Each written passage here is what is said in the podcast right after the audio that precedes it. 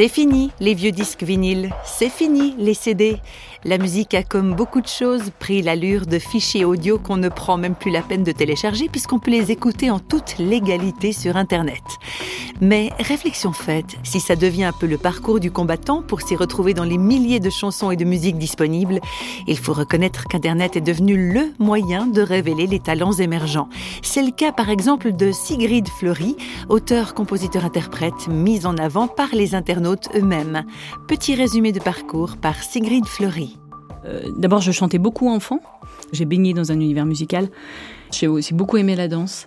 Et puis j'ai monté une association avec un ami qui s'appelait euh, Gospel House, où on a fait pas mal de concerts, de scènes ouvertes, de podiums jeunes talents, tout ça. Et voilà, de fil en aiguille, tout doucement, moi je me suis mis à écrire mes propres textes, un peu des histoires personnelles.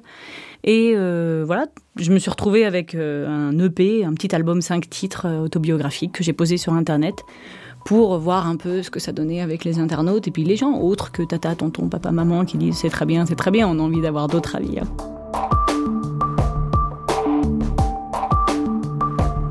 Sigrid Fleury s'est fait connaître au travers de chansons très personnelles, effectivement, des chansons en référence à des faits marquants de son enfance. Un exemple.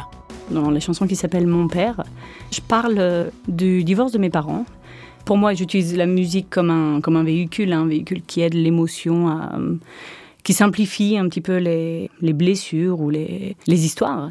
Et dans cette chanson, je le raconte avec des yeux d'enfant, en fait. Comment on vit ça quand on a 5 ans. Euh, je dénonce aussi euh, la banalité. ce qu'on dit, bon, ben, ça, ça arrive à tellement de monde, euh, voilà, ça va passer. Et puis le temps passe, et puis c'est pas toujours aussi facile.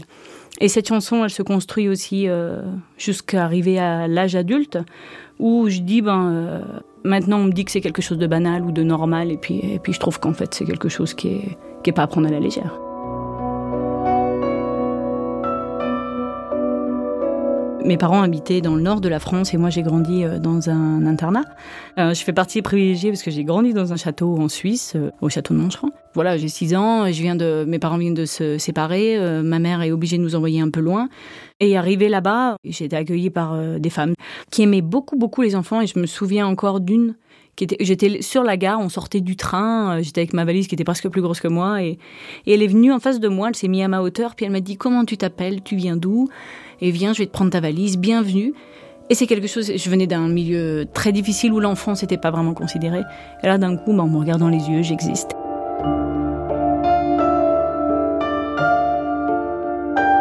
C'est dans cet internat au château que Sigrid Fleury fait connaissance avec la foi chrétienne, une foi qui petit à petit deviendra sienne.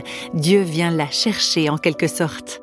Je, pense que nous, on cherche Dieu, qu'on est presque créé comme ça. Bon, après, c'est des, convictions un peu personnelles, mais j'ai l'impression qu'on est euh, un peu créé pour ça. Mais Dieu vient me chercher, ça veut dire qu'il y a un moment où, quand moi, je me sens un peu sans force ou faible, ou. Eh ben, euh, il y a des choses qui se passent, quoi. Il y a des choses un peu extraordinaires, des rencontres, souvent des rencontres. Des gens qui viennent sur notre route, et puis, euh, petite bouffée d'oxygène, et ça repart, quoi. Sigrid Fleury, un parcours de vie pas facile, c'est vrai, mais une artiste qui a résolument des choses à dire, à chanter et à danser.